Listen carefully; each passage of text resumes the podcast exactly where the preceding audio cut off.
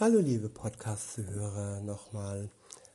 Ähm, schön, dass du nochmal dabei bist. Eventuell, ich habe nochmal den zweiten Korintherbrief ähm, und daraus das Kapitel 3, aber jetzt noch aus der Übersetzung Neue Genfer, um einfach nochmal eine Gegenüberstellung. Äh, ich lege mal ganz gerne zwei Übersetzungen nebeneinander und schaue mir an, wie es äh, jeweils ausgedrückt wird. Und wenn ich aus der Volksbibel vorlese, dann lege ich meistens noch ähm, eine andere Übersetzung ähm, hinterher, so dass das ein bisschen ausgeglichen rüberkommt und nicht zu fresh, je nachdem, wie ihr es gerade benötigt oder wenn es euch reicht, dann könnt ihr ja mit dem ersten Teil zufrieden sein. Ansonsten hier jetzt noch äh, der Nachschlag aus der Übersetzung Neue Genfer, wie gesagt, 2. Korinther Kapitel 3. Ähm, der erste Abschnitt ist überschrieben mit Die Gemeinde von Korinth, Gottes Empfehlungsbrief für Paulus. Ab Vers 1 heißt es, fangen wir jetzt wieder an, uns selbst zu empfehlen? Oder haben wir es, wie so manch andere, nötig, euch Empfehlungsbriefe vorzulegen oder uns Empfehlungsbriefe von euch auszustellen lassen? Ja, da könnte man auch sagen, Eigenlob stinkt. Empfehlungsbriefe braucht man ja manchmal ja, in Bewerbungen und da ist es ja auch ganz gut, wenn man eine Arbeit sucht und dann ähm, einen Empfehlungsbrief dazulegt und äh, Zeugnisse dazulegt, könnte man ja auch sagen. Und äh, ja, das ist aber bei Gott nicht nötig, denn äh, ihm alleine gebührt die Ehre und ihm gebührt das Lob.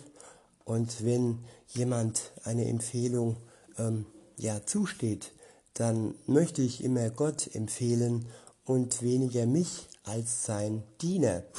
Was nicht heißt, dass ich nicht nichts wert bin oder nicht geliebt bin von ihm, aber ich denke, ich habe nichts ohne ihn und durch ihn bin ich wirklich das, was, was irgendwie Sinn macht und was mich glücklich macht und was auch andere ein bisschen was bringt. Okay, weiter geht's. In Vers 2, dort steht, ihr selbst seid unsere, unser Empfehlungsbrief, geschrieben in unsere Herzen. Ein Brief, der allen Menschen zugänglich ist und den alle, den alle lesen können.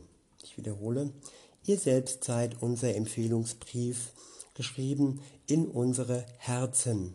Ein Brief, der allen Menschen zugänglich ist und den alle lesen können. Ja, es geht um die Herzen. Und wenn ein Zeugnis ins Herz geschrieben wurde, weil man eine enge Verbindung mit dem anderen Menschen hat, dann ist das die beste Empfehlung, die es gibt. Und ja, so soll es sein. Weiter steht dann ab Vers 3, ja, es ist offensichtlich, dass ihr ein Brief seid, den Christus selbst verfasst hat und der durch unseren Dienst zustande gekommen ist. Er ist nicht mit Tinte geschrieben, sondern mit dem Geist des lebendigen Gottes. Und die Tafeln, auf denen er steht, sind nicht aus Stein, sondern aus Fleisch und Blut. Es sind die Herzen von Menschen. Ich wiederhole nochmal. Ja, es ist offensichtlich, dass ihr ein Brief seid, den Christus selbst verfasst hat und der durch unseren Dienst zustande gekommen ist. Er ist nicht mit Tinte geschrieben, sondern mit dem Geist des lebendigen Gottes. Und die Tafeln, auf denen er steht, sind nicht aus Stein, sondern aus Fleisch und Blut. Es sind die Herzen von Menschen. Ja, wenn Gott uns ähm, beschreibt, wenn Gott uns formt, wenn Gott uns verändert, durch seinen Geist verändert, wenn er sein Wort, sein lebendiges Wort in unser Herz schreibt, dann leben wir so, wie es ihm gefällt und dann haben wir wirklich auch einen Gewinn in unserem Herzen. Und wir müssen nicht immer nachschlagen, wo steht das nochmal? Nein, es steht dann auch direkt in unseren Herzen. Und es ist direkt, ohne dass wir immer nachlesen müssen, für unser Leben verfügbar. Weiter heißt es, ähm, wenn wir mit solchen Selbst, mit solchem Selbstbewusstsein von unserem Dienst sprechen, gründet sich das auf Christus und geschieht im Vertrauen auf Gott. Aus eigener Kraft sind wir dieser Aufgabe nicht gewachsen. Es gibt nichts, was wir uns als Verdienst anrechnen können. Nein, unsere Befähigung verdanken wir Gott. Ja, Gott befähigt uns und nicht wir selbst durch äh, alleinige Kraft unserer Gedanken, unseres Verstandes, sondern die Befähigung, die Befähigung für unser Leben kommt von Gott. Ohne ihn sind wir unvollkommen. Er macht uns vollkommen und ganz. Er ja, füllt den Rest, der da klafft wie ein Loch und der unvollendet ist. Wir kommen nicht vollkommen auf die Welt. Und erst durch die Beziehung mit Gott schaffen wir in uns mehr Heilung, mehr Vollkommenheit. Auch das ist nur Stückwerk, so richtig vollendet wird es erst dann, wenn wir bei Gott selbst wohnen, in seinem Haus und mit unserem neuen Körper der Marke Himmel. Aber jetzt mit seinem Geist, mit seinem Pfand, mit dem, was er uns schon gegeben hat, bevor wir ihn dann direkt und ähm, sichtbar sehen, können wir jetzt schon wirklich vollkommener, nicht ganz vollkommen, aber vollkommener leben als ohne ihn. Weiter heißt es, denn das Gesetz, hm, nee, sorry, ich wiederhole nochmal ab Vers 6, er hat uns fähig gemacht, Diener des neuen Bundes zu sein. Eines Bundes, der sich nicht mehr auf das schriftlich niedergelegte Gesetz gründet, sondern auf das Wirken von Gottes Geist. Ich wiederhole, er hat uns fähig gemacht, Diener des neuen Bundes zu sein. Eines Bundes, der sich nicht mehr auf das schriftlich niedergelegte Gesetz gründet, sondern auf das Wirken von Gottes Geist. Das Gesetz ist niedergeschrieben, am Anfang auf Steintafeln. Und das neue Gesetz, der neue Bund, ähm, ja, wirkt. Er wirkt durch den Geist Gottes. Es ist ein lebendiges Wort, es ist ein lebendiges Gesetz, das ebenfalls wiederum in unsere Herzen gelegt ist. Es ist nicht außerhalb von uns auf Steintafeln äh, geschrieben, sondern es wurde uns ins Herz geschrieben. Durch den Heiligen Geist kann es in dein Herz lieber Zuhörer, liebe Zuhörerin, geschrieben werden und kann so dein Leben vervollständigen und veredeln und wunderbar machen. Weiter heißt es, denn das Gesetz bringt den Tod. Das Gesetz, welches auf den Steintafeln stand und die zehn Gebote, sie bringen den Tod. Wenn man diese nur alleine betrachtet, ohne dass wir das lebendige Wort Gottes in uns aufnehmen, werden wir praktisch von diesen Steintafeln erschlagen. Sie töten uns, weil weil wir sie nicht ohne die Hilfe Gottes erfüllen können. Es musste jemand kommen wie Jesus, der dieses Gesetz in die Tat umgesetzt hat, der es ohne Schuld und ohne, ohne Fehler wirklich erfüllt hat. Er hat es für uns erfüllt. Er ist sozusagen der einzige Gerechte, der sagen kann, hey Leute, ich hab's gepackt, ich habe es geschafft. Und nur durch ihn können auch wir es schaffen. Durch ihn sind wir gerecht vor dem Gesetz und vor der Heiligkeit Gottes. Weiter heißt es, aber der Geist Gottes macht lebendig. Das Gesetz tötet, alleine betrachtet, aber durch den Geist Gottes finden wir Leben und Kraft, um wirklich auch das Gesetz zu erfüllen. Klar, wir sind noch Mensch, wir werden fallen, wir werden Fehler machen, dies aber nicht ähm, absichtlich und nicht bewusst, sondern weil wir Mensch sind und weil wir von Jesus erlöst wurden, können wir immer wieder aufstehen und aufs Neue weitergehen. Der nächste Abschnitt ist überschrieben mit die Überlegenheit des neuen Bundes gegenüber dem alten. Ab Vers 7 steht, nun wurde Gottes Herrlichkeit ja schon bei dem Dienst sichtbar, dessen Gesetzestext in Stein gemeißelt war und der zum Tod führte. Die Israeliten konnten Mose nicht direkt anschauen, so sehr blendete sie die Herrlichkeit, die von seinem Gesicht ausstrahlte. Und diese Herrlichkeit, das war auch ein Stück weit die Heiligkeit Gottes. Gott ist heilig und das Gesetz war nötig, ist nötig, um wirklich klar zu machen, ja, wie man vor Gott ähm, bestehen kann. Aber ja, dies zu erfüllen war eben schier unmöglich.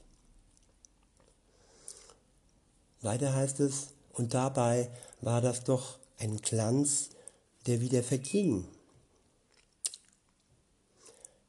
Muss sich dann bei dem Dienst, der vom Geist Gottes bestimmt ist, Gottes Herrlichkeit nicht noch viel mehr, nicht noch viel größerem Maß zeigen?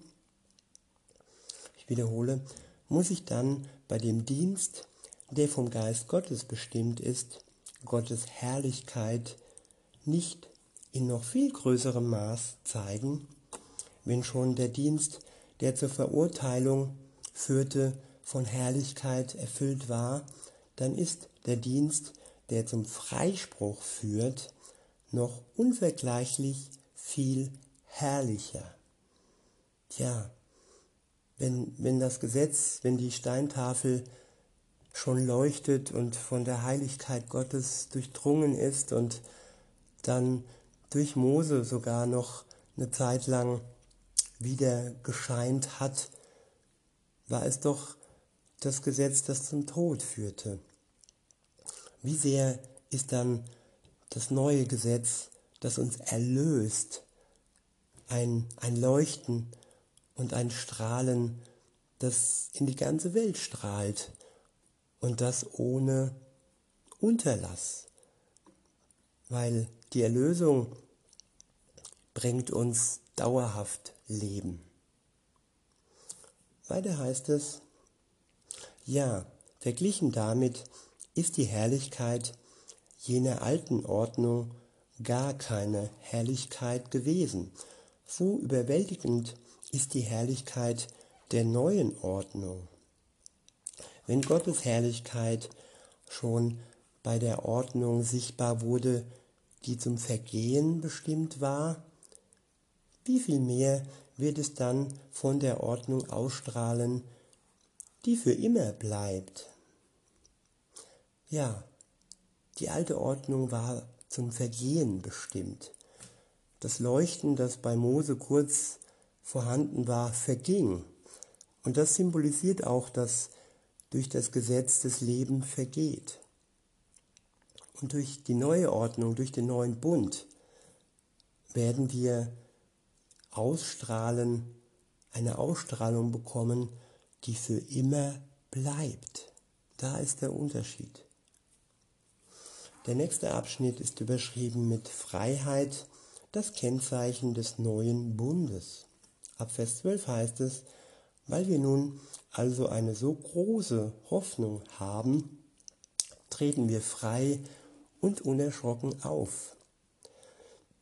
Wir machen es nicht wie Mose, der sein Gesicht mit einem Tuch bedeckte, weil er nicht wollte, dass die Israeliten sich von dem Glanz auf seinem Gesicht fesseln ließen, einem Glanz, der doch am Ende wieder verschwand. Aber sie waren verhärtet und wie mit Blindheit geschlagen. Bis zum heutigen Tag liegt, wenn aus den Schriften des alten Bundes vorgelesen wird, diese Decke über ihrem Verständnis und wird nicht weggenommen und wird nicht weggenommen. Beseitigt wird sie nur dort, wo jemand sich Christus anschließt. Christus zerreißt den Vorhang. Dieses Bild wurde auch beschrieben, als Jesus am Kreuz gestorben ist und dann zerriss der Vorhang zwischen dem Allerheiligsten im Tempel. Jesus trennt ähm, Jesus lässt den Vorhang verschwinden, Jesus lässt das Tuch verschwinden, das über unserem Kopf liegt, das Tuch, das den Zugang zu Gott, dem Vater, verhindert, weil seine Heiligkeit so extrem strahlt und weil es mit unserer Sündhaftigkeit so extrem widersprüchlich ist. Erst durch Jesus sind wir gerecht vor Gott. Durch Jesus wird dieser Vorhang, dieses Tuch von uns weggenommen. Erst dann können wir wirklich von Herzen sagen, aber lieber Vater. Erst dann ist alles wiederhergestellt. Weiter heißt es, ab Vers 15, jedes Mal, wenn aus dem Gesetz des Mose vorgelesen wird, liegt also eine Decke auf ihren Herzen. Daran hat sich bis heute nichts geändert. Hier wird sogar gesagt, dass die Decke auf unseren Herzen liegt. Das ist ja die Verbindung, Herz an Herz.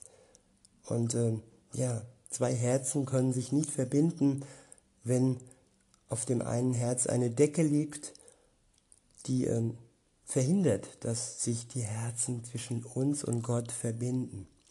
Und Jesus nimmt diese, diese Decke weg, weg von unserem Herz und dann wird es möglich, dass sich die Herzen von Gott und uns verbinden. Weiter heißt es, doch jedes Mal, wenn jemand sich dem Herrn zuwendet, wird die Decke entfernt. Dieser Herr aber ist der Geist, von dem wir gesprochen haben. Und wo der Geist des Herrn ist, da ist Freiheit. Ja, wir alle stehen mit unverhülltem Gesicht. Ja, wir alle sehen mit unverhülltem Gesicht die Herrlichkeit des Herrn. Ja, wie kann man denn einen Glauben leben, wenn man eine Decke über den Kopf hat und die Dinge einfach verhüllt sind. Wenn man nur mit dem Kopf und dem Verstand äh, denkt und sieht und wenn ja auch das Herz bedeckt ist und es nicht wirklich fühlen kann und sich lieben kann und auch nicht fähig ist, Gott zu lieben. Weiter heißt es, wir sehen sie wie in einem Spiegel. Sorry, falsche Stelle. Ich lese mal ab Vers 18.